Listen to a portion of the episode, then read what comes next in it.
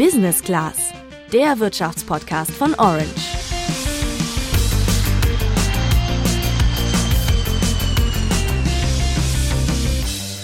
Es gibt doch nichts Schöneres, als an so einem lauen Sommerabend mit ein paar Freunden zu grillen, oder? Dafür darf es dann auch mal das Steak von Aldi sein. Hauptsache es schmeckt und ist nicht so teuer. Klar, die Tiere sollen schon in guten Bedingungen gehalten werden, aber viele Leute greifen im Supermarkt eben trotzdem lieber zum Billigfleisch. Damit soll zumindest bei Aldi in ein paar Jahren Schluss sein. Der Discounter will nämlich ab 2030 kein Fleisch mehr aus den zwei miesesten Haltungsformen anbieten. Offiziell begründet Aldi den Schritt damit, dass die Kundinnen mittlerweile bewusster Fleisch kaufen. Ja, und deswegen will der Konzern angeblich freiwillig höhere Standards bei der Haltung erfüllen. Für den Landwirt Dirk, der Schweine für die großen Discounter züchtet, geht's Aldi aber eigentlich um was ganz anderes. Durch diese Ankündigung, nur noch Fleisch der Haltungsform 3 und 4 zu verkaufen, setzen sie gleichzeitig die Haltungsform 1 und 2 in ein ganz schlechtes Licht, empfinde ich. Und auf einmal ist es nicht mehr gut. Da habe ich ein riesengroßes Problem mit, weil das ja auch äh, Label sind, die ja uns Mehrwert und den, den Tieren Mehrwert bringen, uns natürlich auch mehr Arbeit bringen, aber letztendlich wird das noch nicht mal honoriert. Deswegen ist diese Ankündigung von von Aldi für mich in erster Linie Marketing. Auf der anderen Seite sieht eine Vertreterin von Greenpeace die Sache aber so. Das ist ein ähm, logischer und konsequenter Schritt, wenn man es als Unternehmen mit Tier- und Klimaschutz ernst meint. Der Schritt hat uns gefallen, wir haben ihn auch gelobt. Jetzt geht es um die Umsetzung. Tja, Marketing oder Tierschutz, das ist hier die Frage. Was es mit den Haltungsformen eigentlich auf sich hat, was die Ankündigung von Aldi für Landwirte und die Umwelt bedeutet und warum Discounterfleisch eine heikle Sache sein kann, aber nicht muss. Das klären wir für dich in dieser Folge. Ich bin Luca. Und ich bin Juliane. Du Juliane, ich muss echt sagen, dass du mich diese Woche krass geschockt hast. Warum das denn? Naja, du hast mir die Doku Cowspiracy für die Recherche empfohlen, wo es um Klimafolgen der Viehwirtschaft geht. Und da wird ja behauptet, dass die Fleischindustrie mit ihren Nebeneffekten mehr als die Hälfte der globalen Treibhausgasemissionen verursacht.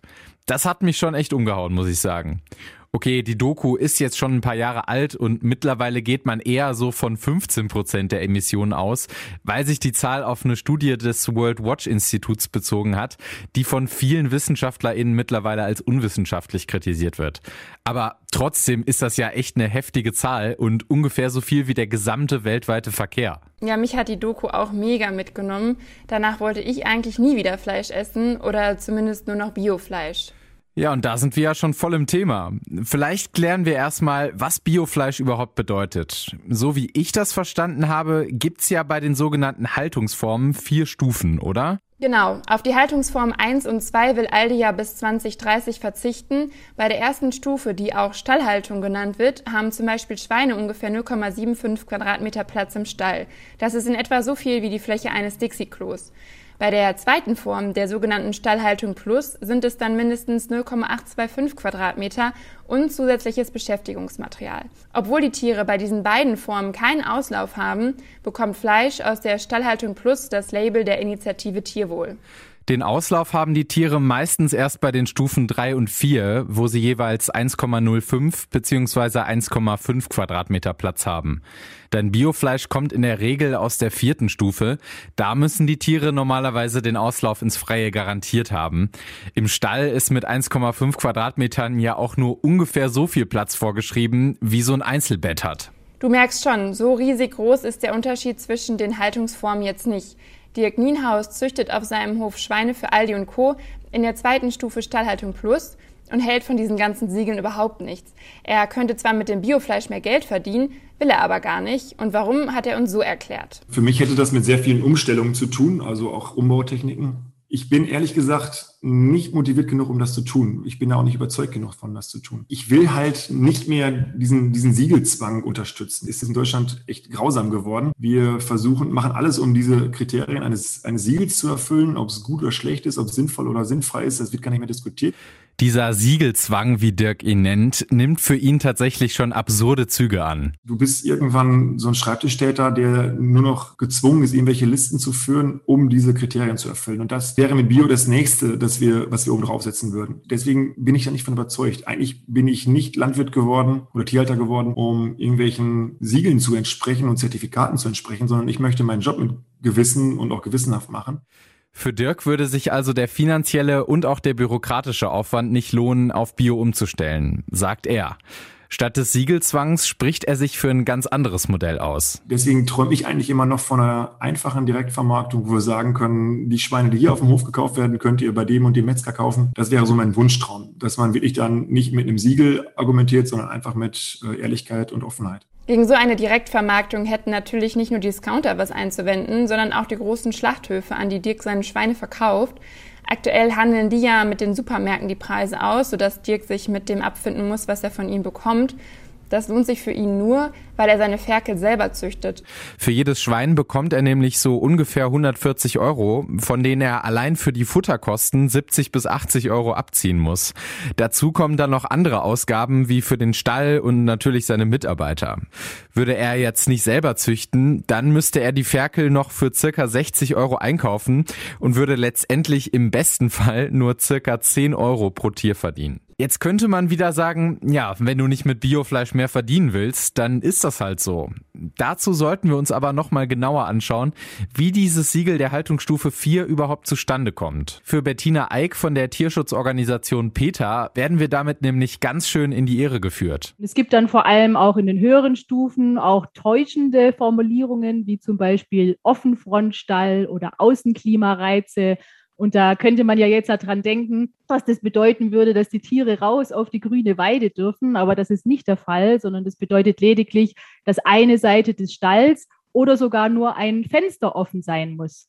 Und ja, letztendlich sollen Label wie dieses nur das Gewissen von Menschen beruhigen, die nicht wollen, dass Tiere leiden, damit sie weiterhin Fleisch kaufen. Aber den Tieren selbst wird damit leider nicht geholfen. Aber nicht nur die Labels an sich sieht sie kritisch, sondern auch, wer sich die eigentlich ausgedacht hat. Hinter dem Label der Haltungsformen steckt die Initiative Tierwohl. Das ist kein staatliches Programm, sondern ein Zusammenschluss aus ähm, Agrar- und Fleischwirtschaft und dem Lebensmitteleinzelhandel. Und natürlich möchte ähm, der Lebensmitteleinzelhandel und Discounter weiterhin äh, Geld verdienen, leider auch mit dem äh, Leid von Tieren. Vielleicht müssten hier echt mal der Staat oder sogar die EU aktiv werden und Qualitätsstufen entwickeln, die eben nicht von der Industrie selber gesetzt worden sind. Vor ein paar Monaten hat Bundeslandwirtschaftsministerin Julia Klöckner mal einen Versuch gewagt und für ein freiwilliges Tierwohl-Label geworben. Das ist aber krachend gescheitert und wurde so ziemlich von allen Seiten abgelehnt. Was passieren kann, wenn das Fleisch zu wenig kontrolliert wird, will gerade die Deutsche Umwelthilfe aufgedeckt haben. Die hat nämlich stichprobenartig Geflügelfleisch von Aldi und Lidl auf Krankheitserreger untersucht und bei jeder dritten Probe gefährliche Keime entdeckt. Uff, das ist schon krass. Wir haben ja auch Aldi nach einem Interview zu all diesen Punkten gefragt, aber haben leider eine Absage bekommen. Aber so leicht es auch ist, die Discounter zu kritisieren, müssen auch wir KonsumentInnen uns in den nächsten Jahren umstellen. Gerade mit Blick auf die Umweltfolgen der Fleischproduktion führt für Stefanie Töwe-Rimkeit von Greenpeace daran kein Weg vorbei. Vor allen Dingen in der Landwirtschaft und der Tierhaltung spielen zwei Treibhausgase eine ganz besondere Rolle. Das ist Methan, das ist das, was die Rinder äh, rübsen und pupsen. Und ähm, dann ist das noch äh, Lachgas, was beim Einsatz von Düngemitteln frei wird und in die Atmosphäre gelangt. Und diese beiden ähm, Treibhausgase sind wesentlich schädlicher als CO2, also haben eine viel, viel höhere Wirkung. Und man kann eben durch den Abbau der Tierhaltung immense Emissionen einsparen. Und was gar nie oft eingerechnet wird, auch in den deutschen Landwirtschaftsemissionszahlen, ähm, sind die indirekten Emissionen. Hä, was sind denn das für indirekte Emissionen? All das, was in anderen Ländern äh, für die Fleischindustrie in Deutschland produziert wird, nämlich die Futtermittel, die ja auch sehr aufwendig angebaut werden, auch ein hoher Düngeeinsatz stattfindet und für die sehr oft eben auch Regenwald gerodet wird, was dann wieder zur Folge hat, Regenwald wird gerodet, Arten gehen verloren. Also das ist ein riesiger Rattenschwanz, der hinter diesem Stück Fleisch sich auftut. Und das sind extrem hohe Folgekosten für die Natur und fürs Klima, die natürlich auf diesem Preisschild im Supermarkt nicht erkennbar sind. Dieses Problem wird für Sie auch nur bedingt durch das Umsteigen auf bessere Haltungsformen gelöst. Wenn wir eben an das Aldi-Beispiel anzuknüpfen, darauf kommen, man möchte bis 2030 nur noch Fleisch aus drei und vier anbieten, da muss allen Beteiligten klar sein und auch den Konsumentinnen und Konsumenten, dass die Masse, die wir derzeit an Fleisch auf dem Markt haben, in der Haltungsform drei und vier nicht im Angebot sein kann und darf. Das ist unmöglich. Dafür haben wir gar nicht genug Platz und Fläche. Und ähm, das würde auch überhaupt nicht dem Klimaschutz zugutekommen. Also wir müssen auch immer über die Reduktion sprechen. Also wir brauchen eine Halbierung der Tierzahlen bis 2035.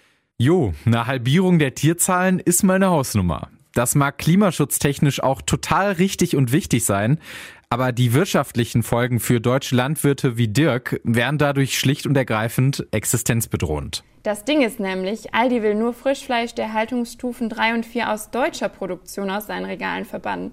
Deswegen befürchtet Dirk, dass dafür dann ausländische Anbieter den deutschen Fleischmarkt überschwemmen. Der Schweinemarkt ist ja so ein relativ weltweiter Markt. Die Deutschen können das Fleisch, was wir selbst konsumieren, gar nicht erzeugen. Also wir sind ja sehr edelteilverwöhnt und es werden schon jetzt schon sehr viele Edelteile eingeführt, also Schenken, äh, Schnitzel und Kotelett, alles das, was, was uns als Deutschen wichtig ist. Das können wir deutschen Landwirte gar nicht selbst produzieren. Da liegen aktuell so bei 75 Prozent. Und es wird schon sehr viel eingeführt aus dem Ausland.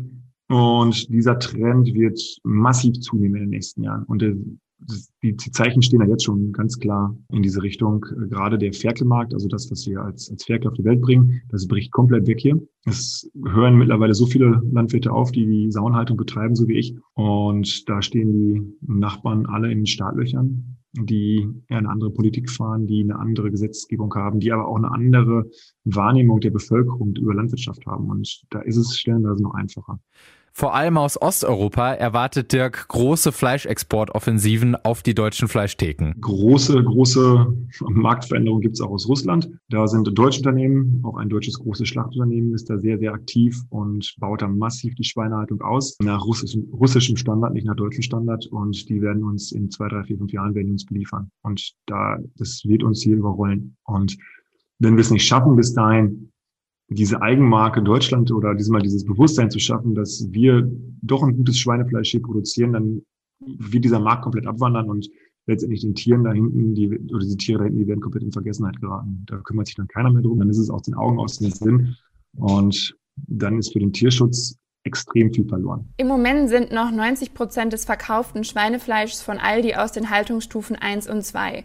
In fünf Jahren sollen es nur noch zwei Drittel sein. Das Ganze ist also wirklich ambitioniert und optimistisch geplant von Aldi. Nur stört Dirk daran vor allem, dass er und andere Landwirte größtenteils gar nicht in die Planung dieser Entscheidung mit einbezogen wurden.